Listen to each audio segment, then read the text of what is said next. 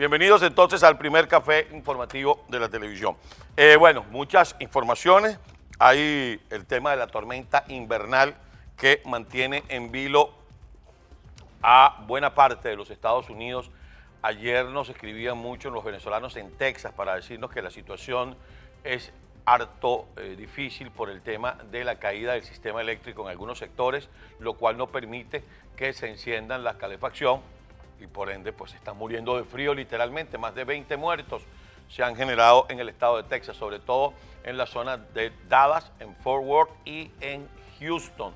Eh, la situación bastante difícil. Por otra parte, la señora Pelosi de la Cámara de Representantes, la Speaker House o la vocera o la presidenta de la Cámara de Representantes, pues ha dicho que una comisión especial estará a cargo de la investigación de los hechos del Capitolio, pero el presidente o expresidente Donald Trump está como una lechuga, fresco.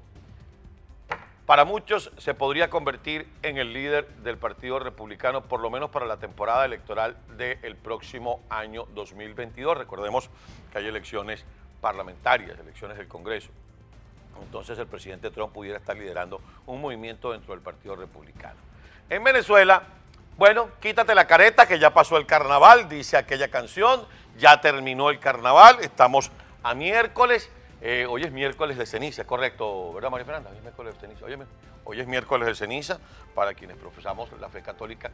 Eh, yo lo digo con duda porque de verdad, hace muchos años que no voy para que me coloquen una cruz de ceniza en la frente, pero hay gente que lo hace de manera eh, regular, recurrente. Hoy es ese día. ¿Ya me puedo pasar para acá, mi querido director? Bien. aunque parezca que en Venezuela no está pasando nada, sí está pasando. Y sobre eso versa nuestro así o más claro del día de hoy. Cuando usted agarra su teléfono celular y se mete en las redes sociales, usted se da cuenta que en el Zulia, que en Nueva Esparta, que en Aragua, que en Lara, hay una cierta movilización de dirigentes políticos. Voy a poner la tacita así, pues se ve bonito aquí la computadora. Aquí la. Entonces usted dice, por ejemplo, y lo digo sin, sin, sin menoscabar el trabajo que están haciendo.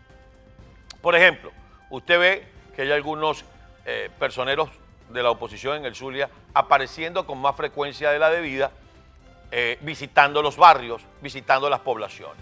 En el caso de Nueva Esparta, usted ve a mi buen amigo el profesor Morel Rodríguez, quien ha sido gobernador en un par de oportunidades, todas muy provechosas para el Estado de Nueva Esparta, ya declarado como precandidato. Y así usted va revisando en diferentes regiones del país, donde ya están apareciendo figuras que están hablando de ir a elecciones. Yo les voy a decir una cosa. Yo no les quiero discutir a ninguno de ustedes su liderazgo, porque eso lo saben ustedes, porque ustedes son los que viven en esos lugares. Ustedes son los que tienen las encuestas, ustedes son los que se mueven. Pero lo que sí, todo venezolano les quiere pedir a todo el que aspira, porque político que respire es político que aspira, es que tiene que haber una acción coordinada. Sí, una acción coordinada. Sí, dentro de las fuerzas políticas que componen el país, donde todos, todos tienen derecho a opinar, se llega a la conclusión de que se va a ir al proceso electoral de gobernadores con las condiciones que se consigan, con el Consejo Nacional Electoral que se elija, sea como sea que se tome la decisión, vamos. Pero si las fuerzas políticas deciden que no hay condiciones, el régimen no cede, porque el régimen quiere que haya elecciones, de hecho lo anunció desde el año pasado quiere que haya elecciones a gobernadores, porque es la mejor manera de distraer. Pero las elecciones a gobernador, con este Consejo Nacional Electoral, voy a decir otra vez lo que decía el amigo José Lo, ¡Mikiti! ¿ah? Por aquí se va para Roma. No, hermano.